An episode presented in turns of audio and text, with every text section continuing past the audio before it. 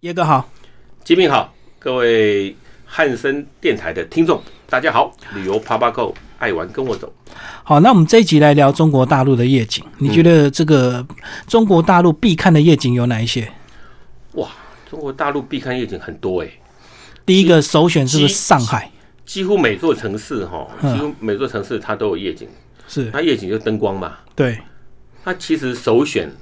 首选应该是上海没有错。对，黄浦夜上江海畔，嗯，夜上海，因为整座上海呢，它是白天的时候跟那个钢筋水泥的丛林一样。那到晚上的时候，所有灯光啊，每个大楼打开啊，然后再加上那个黄浦江对，那个灯光一打开，哇，那种感觉是不一样的。所以首选是上海的黄浦江夜景，那是没有错，毋庸置疑。那其实还还有很多的夜景，你像香港，香港的维多利亚港的没呃夜景错，嗯，也很漂亮。每次看港片都会有这个一个这个片子夜招景，牌，对它已经是它的招从牌。海啊上往这个山坡上拍对的，对对对，那那整个整个来讲，那种感觉是不一样的。对，两个都是靠近海的城市，但是两个却是完全截然不同的感觉。嗯，然后再来，你看那个什么，那个那个，呃，我们从北边来讲，黑龙江、哈尔滨，哦对，哈尔滨的中央大街，嗯中央大街的夜景，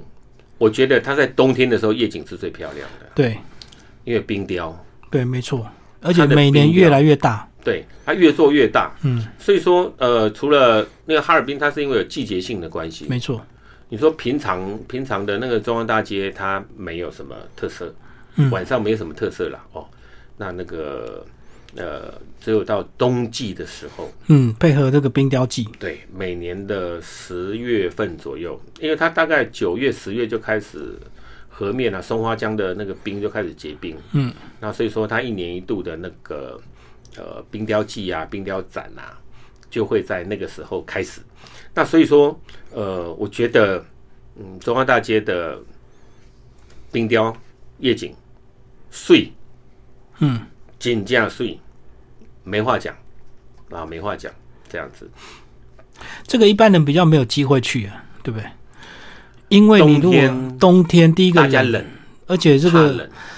冬天是哈尔滨的旺季，它又比较贵， 对不对？呃，一方面是贵啦，一方面是我们生活在台湾的人，你没有办法想象说，你到冬天到那个东北去的时候，零下二三十度嗯，那种感觉。对，其实我是觉得都要去尝试啊。你总不会说那个什么，你去零下二三十度的地方，你都不穿衣服吧？可是想到要带行李就很麻烦了、哦，对，每次哦，我如果说要带团去那个东北的时候啊，我的行李都要最大咖。二十九寸啊，都要最大的那一卡，嗯都都把它扛出去，真的要扛出去。然后所有的衣服能塞的、能装的啊，只要能够保暖的、啊，全部都塞。不过到那边还有个好处啊，就外衣应该都不用换嘛，只要换洗这里面的衣服换就好了嘛。其实啊，因为你冷，你基本上你也不会什么流汗。对啊，不流汗呢、然后你每次拍照，我觉得很好笑，每次拍照都外面那套衣服而已，就是那个毛绒外套，对，或者是那个什么大雪衣嗯嗯，哦，大雪衣就那对颜色而已，啊，只是后面的背景不一样，啊，背景不一样这样子。然后再来的夜景呢，那个我觉得杭州西湖的夜景。哦，没错，杭州西湖的夜景非常的漂亮，嗯，而且呢，你像呃杭州的西湖，它的景色啊，呃下雪的景色，下雨的景色，哦，那种感觉就不一样。西湖四季都很美，西湖四季很美，但是我觉得它的夜湖，嗯，晚上那个夜湖啊，不是那个呃上厕所那个夜湖，它的晚上的夜湖很漂亮。嗯，如果能够在杭州来个自由行、自助行，四天五天，我觉得那感觉是很好的。所以这样晚上应该就有观光船，对不对？看夜景。基本上他没有哎、啊他他那没个有基没有开那么晚就没对了。没没有开那么晚，他他因为一般的西湖的船都大概五点多就结束了，哦，他晚上不开船，哦，晚上不开船。那但是你可以去逛街，你可以去逛逛西湖，就沿着西湖走嗯那。沿着西湖走，而且你春夏秋冬那种感觉不一样。那西湖的夜景真的是很漂亮，而且它在呃靠近那个新天地那个地方啊，它有那个水舞，嗯，尤其是 G 二十的时候，哦，更 G- 漂亮呃前两年那个 G 二十的时候，整个那个呃西湖大改造，嗯，因为开会的地方就在杭州，所以说它的那个夜景又更上一层楼， 是这样子。所以说，呃，杭州的西湖的夜景很漂亮。对，然后有一个跟它比较相似的地方，有一个相似的城市就是苏州，对，苏杭嘛，对，苏杭，苏杭的金鸡湖，嗯，苏杭的金鸡湖也很漂亮。早期的金鸡湖是一滩死水，因为金鸡湖它是坐落在新加苏州的新加坡工业园区里面，而且知名度也比较不高啊。那当初是不高，嗯，因为当初那个新加坡的那个呃李光耀他要去那边投资的时候，根本没有人看好，每个人都不看好，尤其又是看到那个经济湖那个一潭烂水啊，那个烂烂泥巴，那个根本没有人会去想到说啊，那个那个这个地方以后会开发的很好，不会。嗯嗯，所以说后来那个呃新加坡的那个资金进来之后啊，那打造成那个新加坡工业园区的时候，哇，整个金鸡湖附近还有一个观光带，嗯，尤尤其它有个湖心岛，很漂亮。那个湖心岛就可以晚上可以坐船就可以上去，嗯，是这样子。所以说呢，金鸡湖的夜景水。那你说我们真正要讲到说啊，那个呃夜景啊，呃，比如说我们要坐船啊，好、像我们刚刚呃我们提到、夜那游嗯个，夜游啊，那个什么，那个那个江西呀、啊，江西的赣江的旅游，南是昌船游，坐船游，嗯嗯，哦，坐船游。那那个呃，再来一个，就是大家可能耳熟能详的，就是湖南，嗯，凤凰古城，哦，非常的漂亮。凤凰古城的沱江夜游，嗯，没错，整座凤凰古城，因为呃白天的时候它是一座古城，但是呃它到晚上的时候，整个灯光全打开的时候啊，尤其是它那个灯光倒映在沱江，对，我告诉大家，那个真的，你眼睛闭起来拍照，每一张照片都可以当你的电脑的桌布啊，用手机拍，随便拍都很美，随便拍都很美。不用单眼了。嗯那这根根本不用单眼的，而且那个那个沱江沱江夜游，它的那个呃那个路线虽然说不是很长，但是两岸的那种灯光的那个美感，最主要是它倒映在水上的嗯，那种感觉。对，如果你不坐船，你光在岸边看，岸边两岸看，互相对看，那个凤凰古城就很漂亮。嗯，那种感觉，尤其是那个地方啊，因为那嗯湖南啊，湖南那个地方，它的那个呃，我我觉得它的音乐啊，它有时候那些呃放当地的那些音乐的时候，都有一些哀戚啊，嗯，有些悲伤啊，那那种感觉。哦，就拍手鼓那种，什么哦咚哎，咚咚对咚，对对对对，拍手鼓到处都有，可是问题是，我觉得那个地方，哎，就蛮好的，对，那个地方的夜景就很漂亮。嗯，然后再来一个云南，云南的什么古城？大理古城，哇，大理古城也好啦，或者是说那个什么丽江，丽江，古城，丽江古城，因为它比较商业化。我觉得我们今天探讨这个夜景哈，夜景的话都是人文，对，都是人造，就一定要有光打下去的，都一定要有光打下对去。对，所以一定是人工的，都一定是人工没有错。那我们能够能够心里面有共鸣的，心里面有共鸣的，我觉得就是呃刚刚讲的那个上海也好啦，或者是维多利亚港也好啦，呃，你说但丽江丽江古城的夜景哦，基本上怎么讲，它都是商店，都是商铺。它有的就是那酒吧一条街有没有？丽江、那个那个丽江古城啊，旁边那个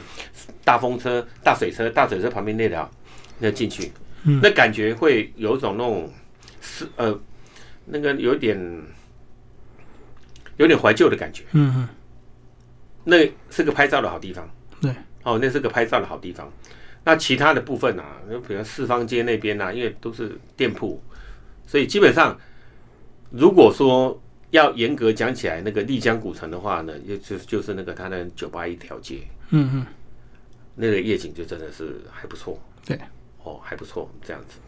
那其他的部分夜景，呃，其实你像重庆还没讲到，哦，重庆的洪崖洞，对重庆的洪崖洞，对，重庆从的红崖洞太长多江往上看，它从其实呃，那洪崖洞它从长江坐船往上看，嗯，或者是说我们站在洪崖洞的最上层的时候，因为重庆是个山城，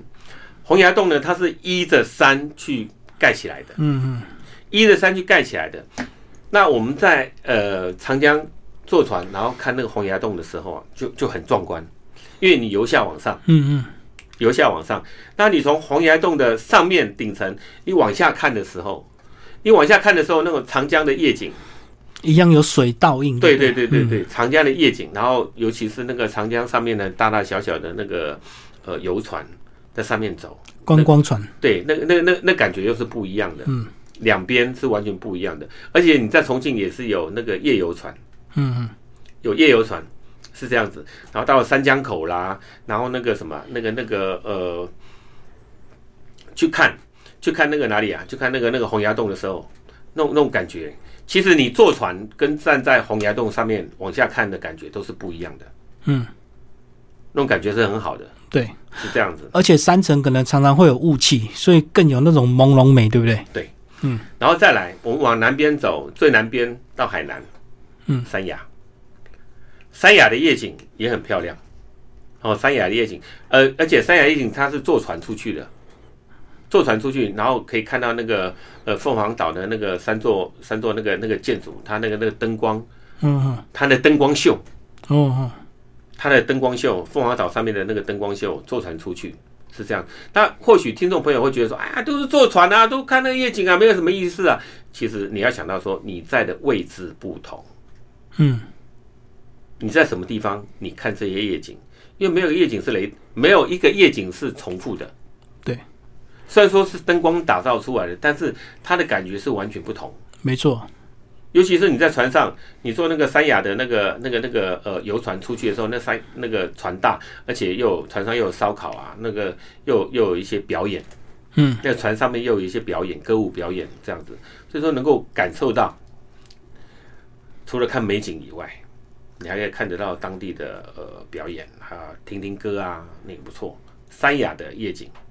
哦，三亚三亚湾的夜景，我我觉得蛮好的，是这样子。然后其他的部分其实蛮多的诶，你像那个呃，如果说严格啊要算起来的话，如果真的严格要算起来的话，你像那个厦门，厦门有鹭江游船，嗯对啊，厦门有鹭江游船也是一样啊，对不对？然后那个那个坐了船出去，然后看两边，哦，看两边，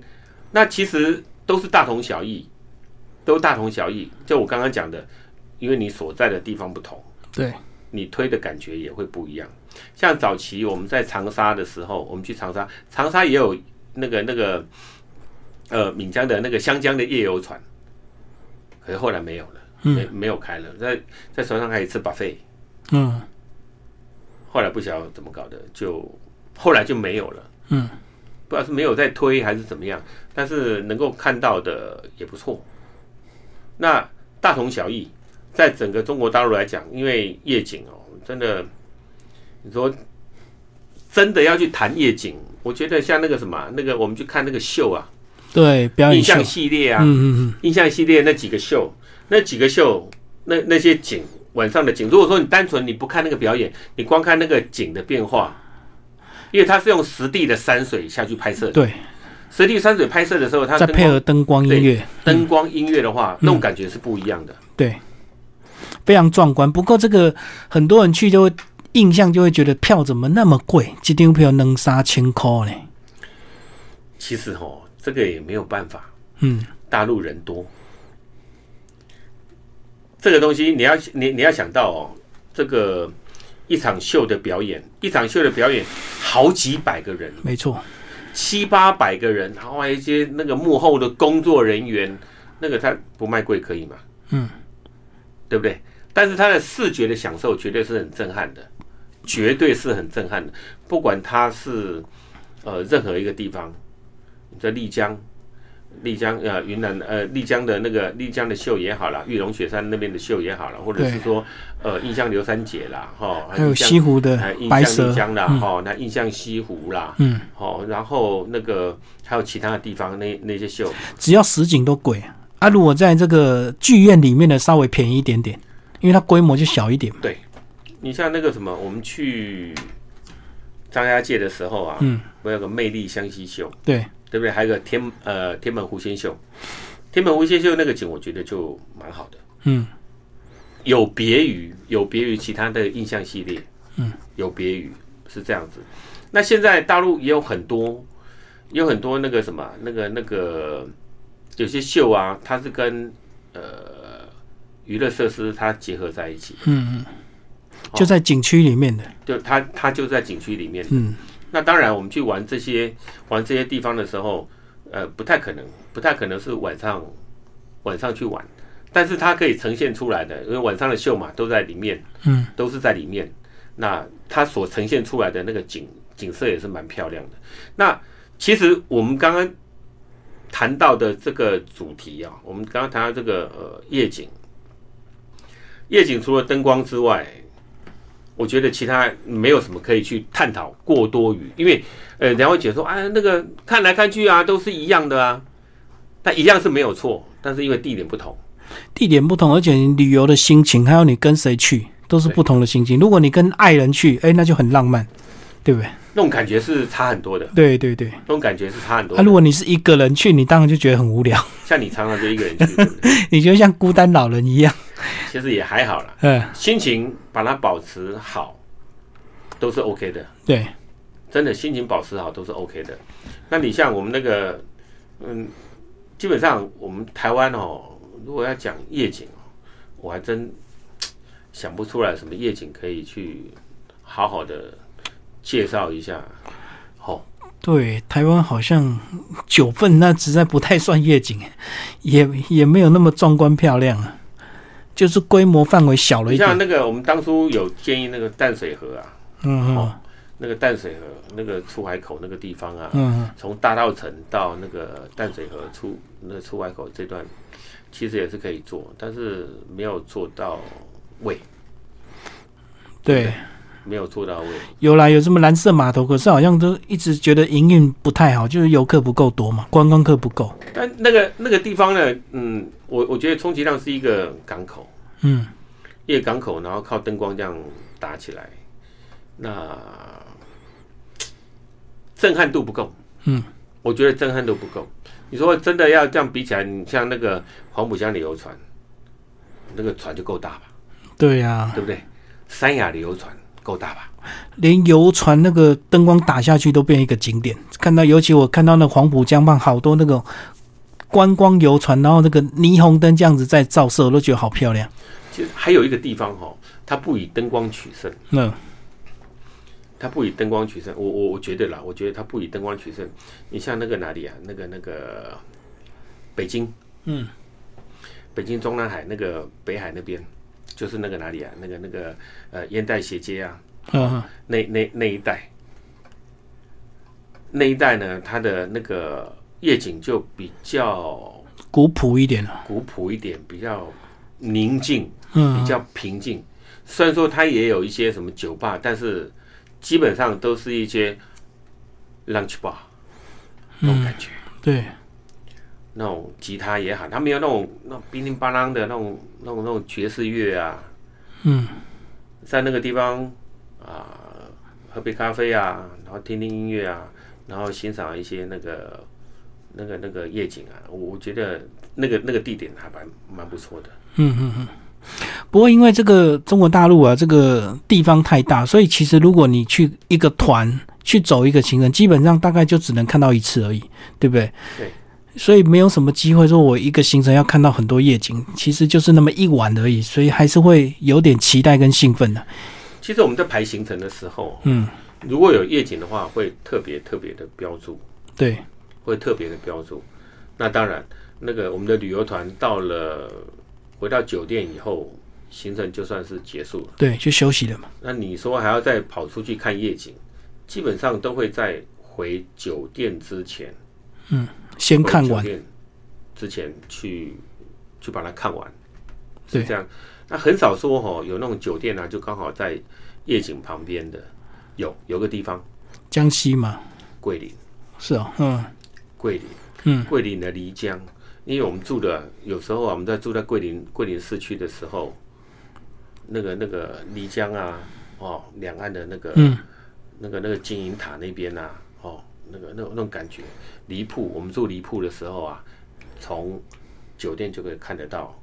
外面的夜景。就从窗外往下看就对，嗯，如果你是面河面河的房间的话，嗯，那其实你不面河的话，你可以走出去，嗯。旁边也是有一条夜市。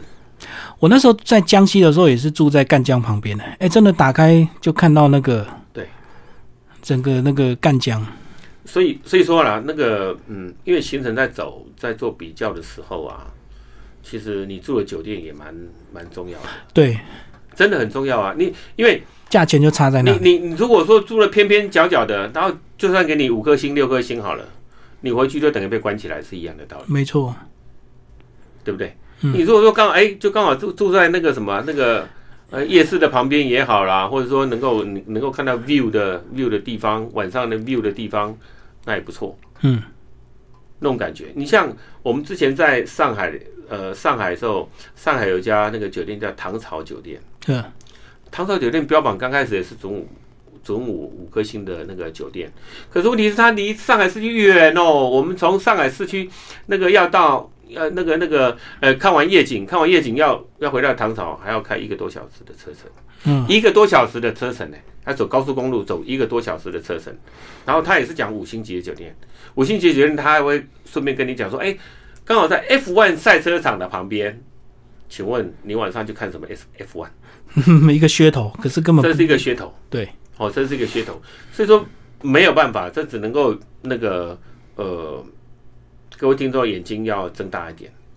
你要去仔细看这个酒店在哪边，而且现在的网络太发达了啦，你住哪个酒店，那 Google 就知道说，哎呀，你这个酒店离那个点远不远啊，近不近啊，或者怎么样，嗯或者是有特别特别的强调，哎，没错我们这个这个这个酒店是靠近哪里，靠近哪里，靠近哪里，是这个样子。嗯，而且 Google 如果不好查，你用百度会更精准，对不对？ 会查到这个酒店周边有什么可以逛的，对，预对预备一下，这这个就是你在出国之前，嗯一定要做好功课。你不管是去中国大陆啊，或者是说去东南亚各国，或是你到呃欧美各国都好，嗯因为基本上都可以查得到，你也可以看得到。那在这边，你真的要去找一个真正能够值得你震撼的夜景。其实，在我个人讲，因为带团带团二三十年，嗯，其实对我来讲，我容易麻木啊，你知道看吗多了，哎，都都都已经看多了，但是因为每一次去的感觉都会不同，嗯，我都当我永远当我第一次去，我常常会会会那种叫的，尤其是你站在那个那个我拍的最我拍的最拍的最多的照片就是我在黄浦江嗯，两岸，我拍的照片最多，真的我拍的照片最多，是我所有的照片当中嗯我拍夜景拍最多的地方，因为心情不同，嗯你拍的角度不一样，虽然说背景是差不多，有的背景是一样，可是你拍起来的感觉就是完全会不同。对，早期的手机的相机啊，那个话画术比较不是很差，高，没然错。后那个呃一些功能啊也不是很好，所以永远都一直都可以用新相机一直重拍，就对，对，一直重拍，然后那个画质呈现越来出越好。就就会不一样。嗯，那你会剪辑一些短片呐、对，啊，或者是说，因为人的人人的思想是一直往前面走的，嗯，但是这些景是一直留在留在我们脑海当中，没。错，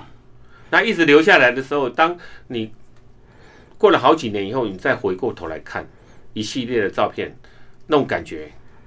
你你那那种心情嗯是很激动的。我最近在整理我一些那个带团一些照片啊，我就整理很多那个照片，因为今年没 没机会带团，对啊所以因为 FB 都一直在重复嘛，有时间就是开始回顾一下对，就一直在回顾啊，嗯你去年呃呃动态大前回年顾，对，两年前、三年前、五年前、六年前跳出来的一些动态照照片片，嗯，然后我就会去开始找，我去云端找我的那些照片，找找找，哎呦，我去年哦那个时候我跟谁怎么样，巴拉巴拉一大堆的，嗯是这样子。那所以说，对于大陆的这些夜景，那种感觉，我觉得每一次去的感觉都会不同。对，那像我们这次谈的这些夜景，这些地方的夜景，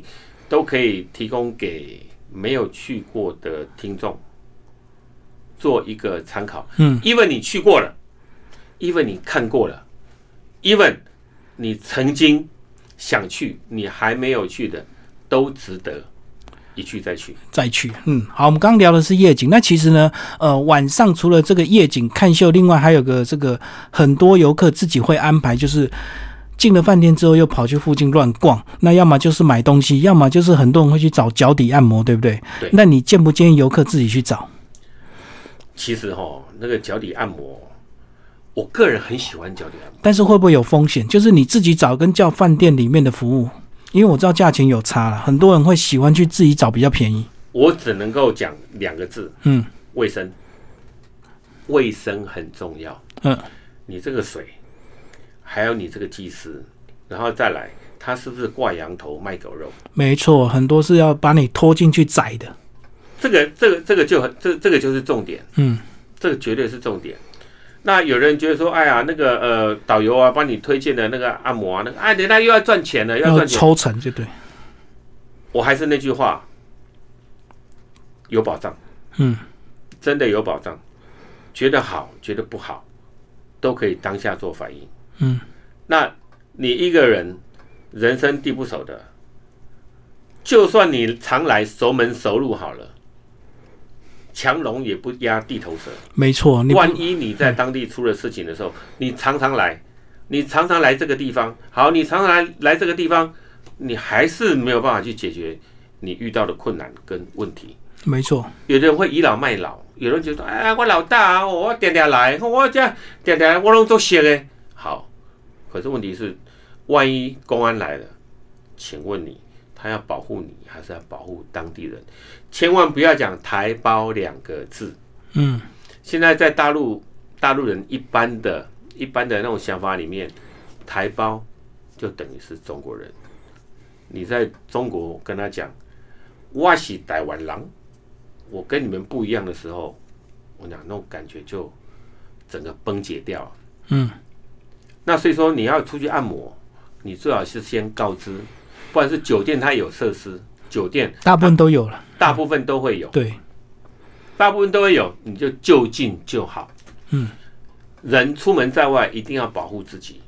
对，一定要好好的保护自己，你不能够你不能够有任何的闪失，因为你出门在外，你人生地不熟的，这个地方有什么问题你根本不晓得，然后再来卫生。那用的毛巾是好的还是不好的？万一你回来的时候没有香港脚，你擦了有香港脚怎么办？没错，嗯，对不对？然后呢，再来就是有些男生可能爱出去，可能要拈花惹草或者怎么样呢？万一出问题的时候怎么办？对，我曾经就有客人，我带带团去去哪里？珠海。嗯，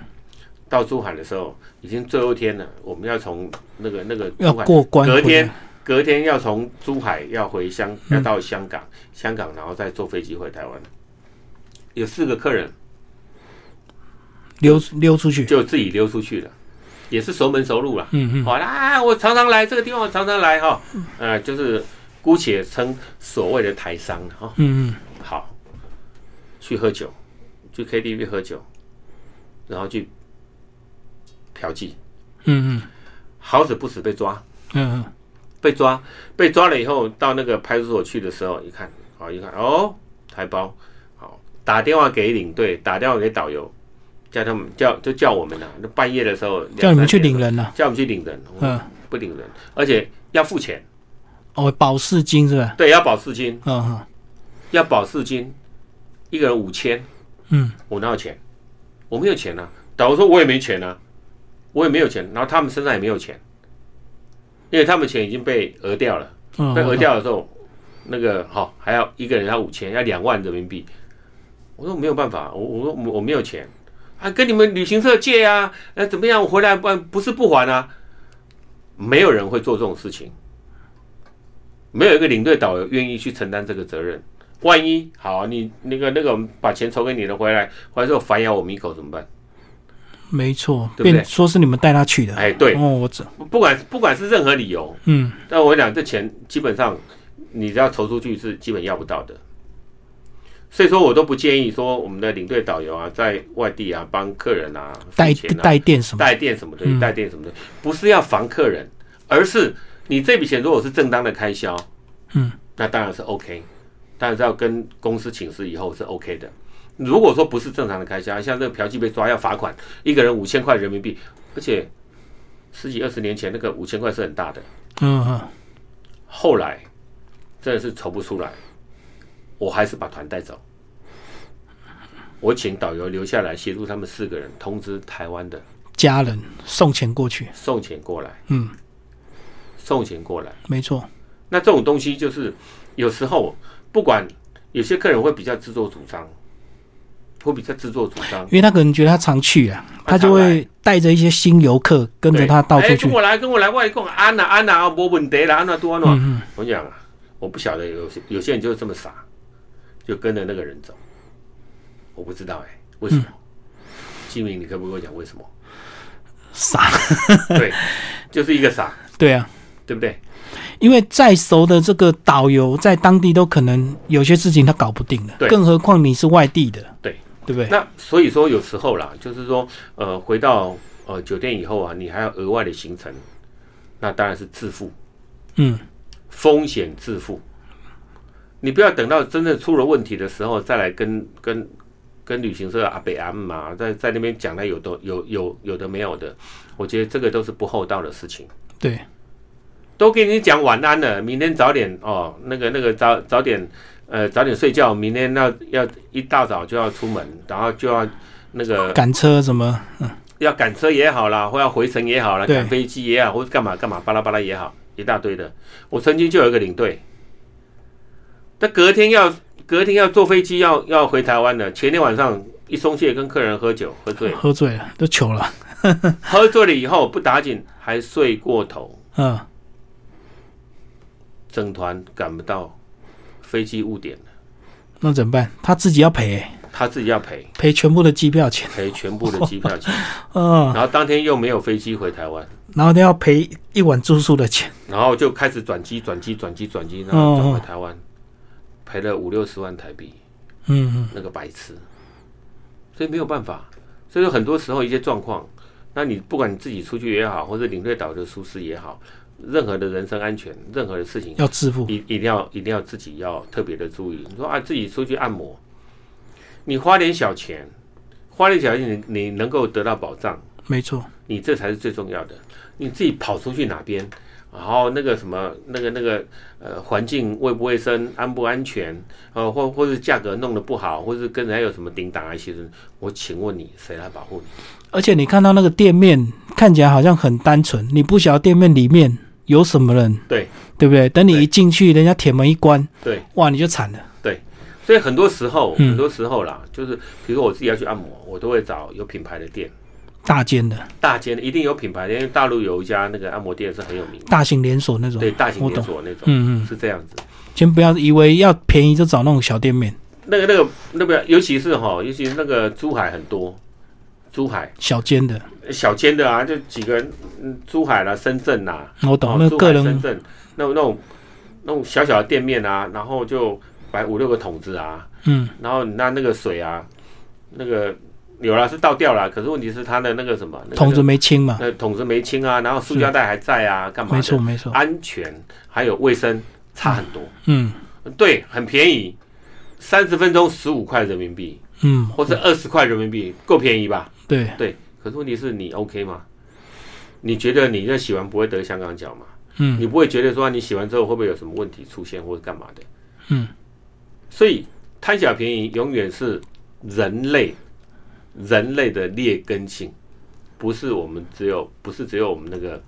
旅客啊、游客啊或者怎么样，是全人嗯类的劣根性，贪小便宜。那你自己要去这么做的时候，当你吐槽，然后你又要怪旅行社、怪领队、怪导游，嗯，这样子就不对。所以如果说你不想要透过导游领队介绍，你怕被抽成的话，你的你在选行程的时候就选包在里面就好了，对不对？对，就是有赠送按摩，那就简单，那绝对不会有问题。对啦，但是你说赠送按摩也好，那也是三十分钟嗯，哦，也是三十分钟。你你要加就自己加，或者对，怎么没样，错，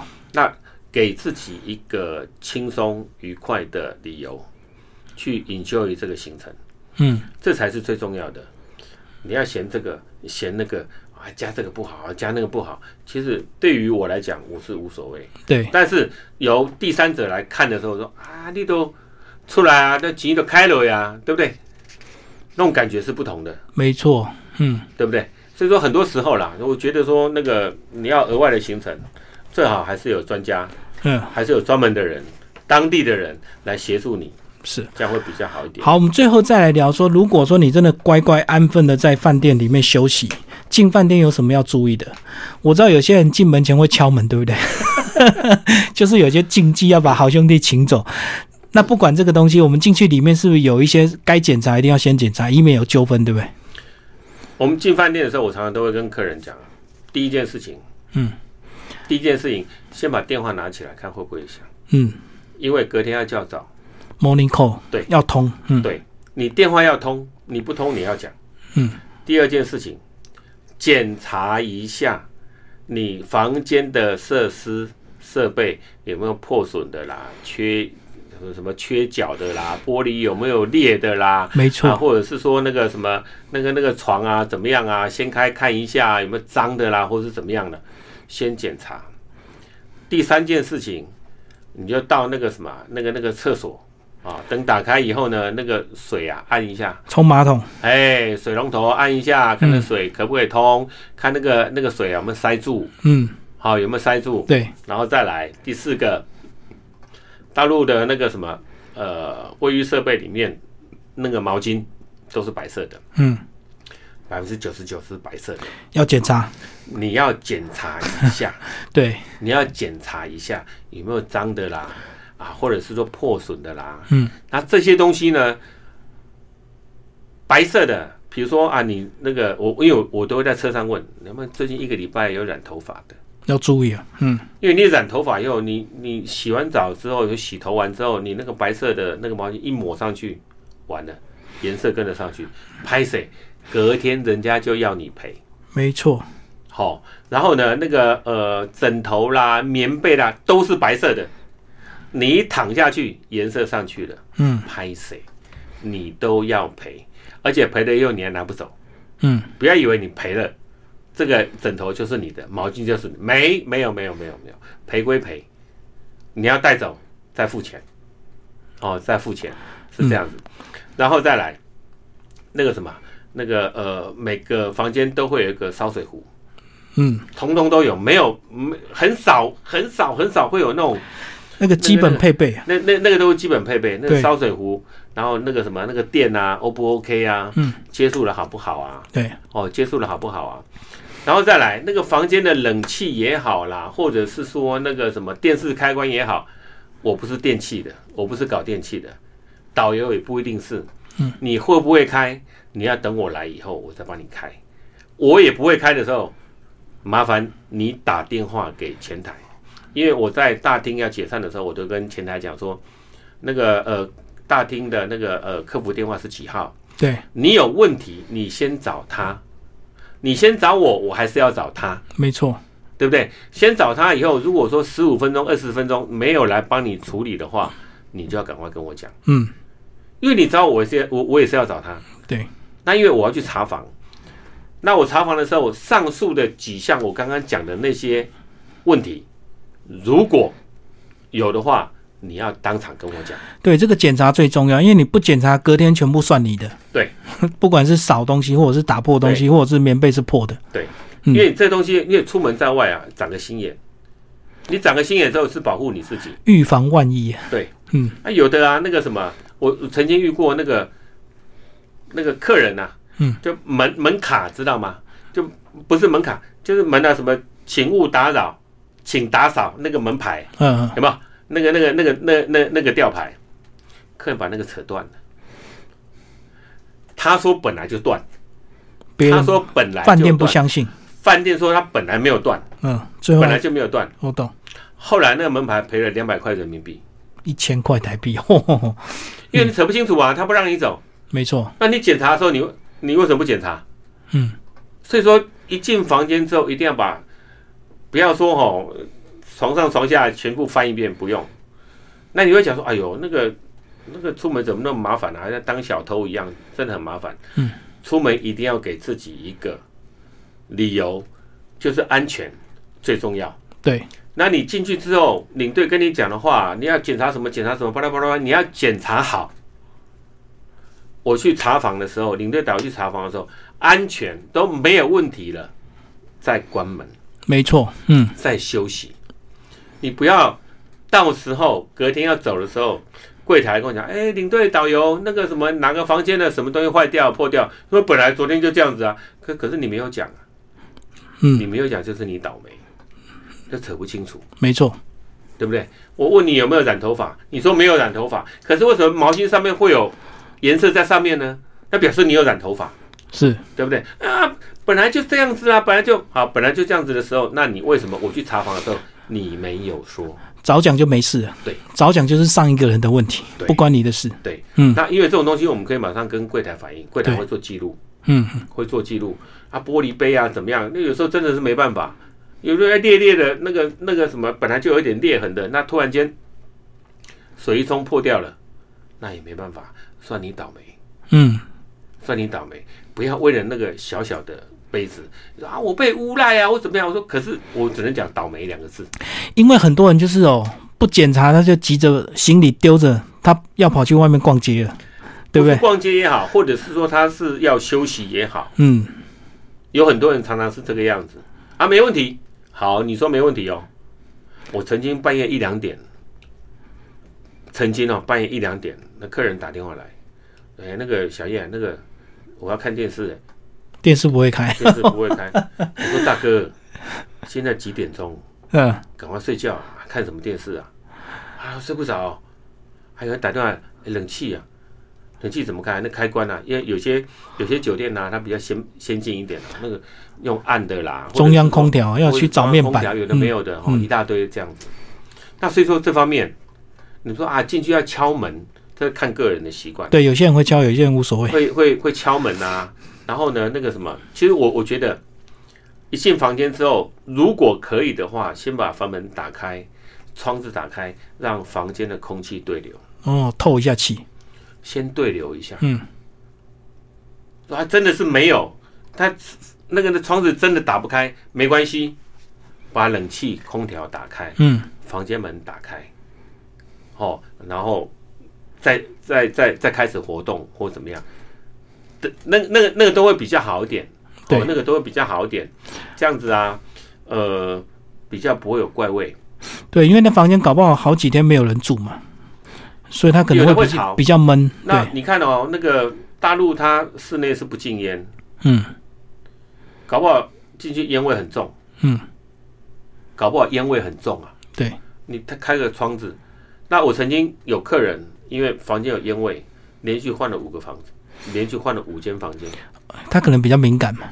对，他就比较敏感。对，有房间换到没房间，嗯有房间换到没房间，因为都满了，嗯，都满了，结果没办法，就给他升等。可是各位听众，不是你闹，不是你人家回复你没有房间，你就可以升等。我告诉你，有时候你还真的必须要忍耐一下，因为出门在外，一切讲究平安就好。那当然，有人不喜欢烟味没有关系，你在出发之前，你必须跟旅行社说清楚、讲明白，对我，的房间不准有烟味，要特别注意，他们就会处理。没错，旅行社在跟大陆那边的旅行社啊，在做确认的时候，他就会跟大陆的旅行社讲说，有一个房间绝对不能有烟味。那大陆的旅行社就会跟酒店讲，这间房间不能够有烟味。那这家酒店他就会去处理，特别安排，他就会去特别的安排。没错没你错，有什么样的需求，一定要提前说，你不能到了当地之后，你还讲啊，我不习惯有烟味，不习惯有烟味，那请问那没有房间怎么办？不行，你要换一个给我，那叫无理取闹。没错，因为在报名的时候都会有都会有个这个注记栏啊，这个不吃牛啊，不吃羊啊，不吃海鲜，或者是房间绝对不能有烟味，对，都要注记清楚。对，嗯，所以说我们在领队啊、导游在拿计划的时候说，哦，有一间是要无烟房，对，有一间是要无烟房。好，无烟房呢，我们就会去，比如说那个呃，今天白天在走行程的时候啊，那个领队就会跟导游讲，哎，这间房间你可以确认一下，无烟房准备好了没？嗯，我们就去确认。对因为我们拿到计划的时候，一定会跟导游对方先讨论。一定会先先确认一下，嗯嗯，你不要到时候给我出了出了问题以后啊，那个到时候扯不清楚，因为先保护自己是这样。你有什么需求？你要大床房，你要两个房间的标房，或者是说你要怎么样怎么样，都可以提出来，只要不太过分。嗯嗯，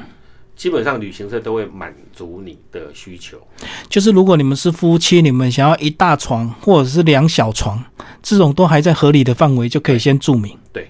因为这种东西是先可以先注明的。对那对，但是啊，有的行程，比如说它是高单价的，它的大床比两个床，贵贵，那就没你办可法能。要贴钱，嗯嗯，你能不能贴钱，你要先考虑到。没错，哦，你旅行社不会无缘无故去加你的钱，你不能说啊，你那个要要加钱的部分，呃除了团费之外，还要再加钱的时候，你是不是要那个要旅行社来出？嗯，那你像你一个人住，啊、比如说啊，金明，你你出国的时候，对，你要求你一个要一个人住，没错，要求一个人住的时候，然后那旅行社就会要你加钱，没错，贴单人房。嗯，对，这是一定的。哦，是对，因为出国的时候一定是两个人一间，两个人一间嘛。没错没不错，可能男跟女的一间，不可能，男男的跟男的，女的跟女的，情侣就可以啊。那那个这个是情侣啊，夫妻，那当对啊然是，对啊，那当然是那个，嗯那你说，你说单男出去的，单女出去，不可能配在一起啊。好、那所以说这方面呢，有时候那个你有什么需求，好、那一定要讲。那我们进房间的一些规定啊，不是规定啊，要注意的事项，哦，大家一定要注意一下，不要到时候扯出一些不必要的麻烦哦。那行程如果是第一天发生这种事情，万一接下来好几天很痛。完全都没兴致啊！好，今天非常谢谢小叶为大家介绍这个中国大陆夜游以及脚底按摩跟这个住宿安全。好，谢谢。谢谢，拜拜。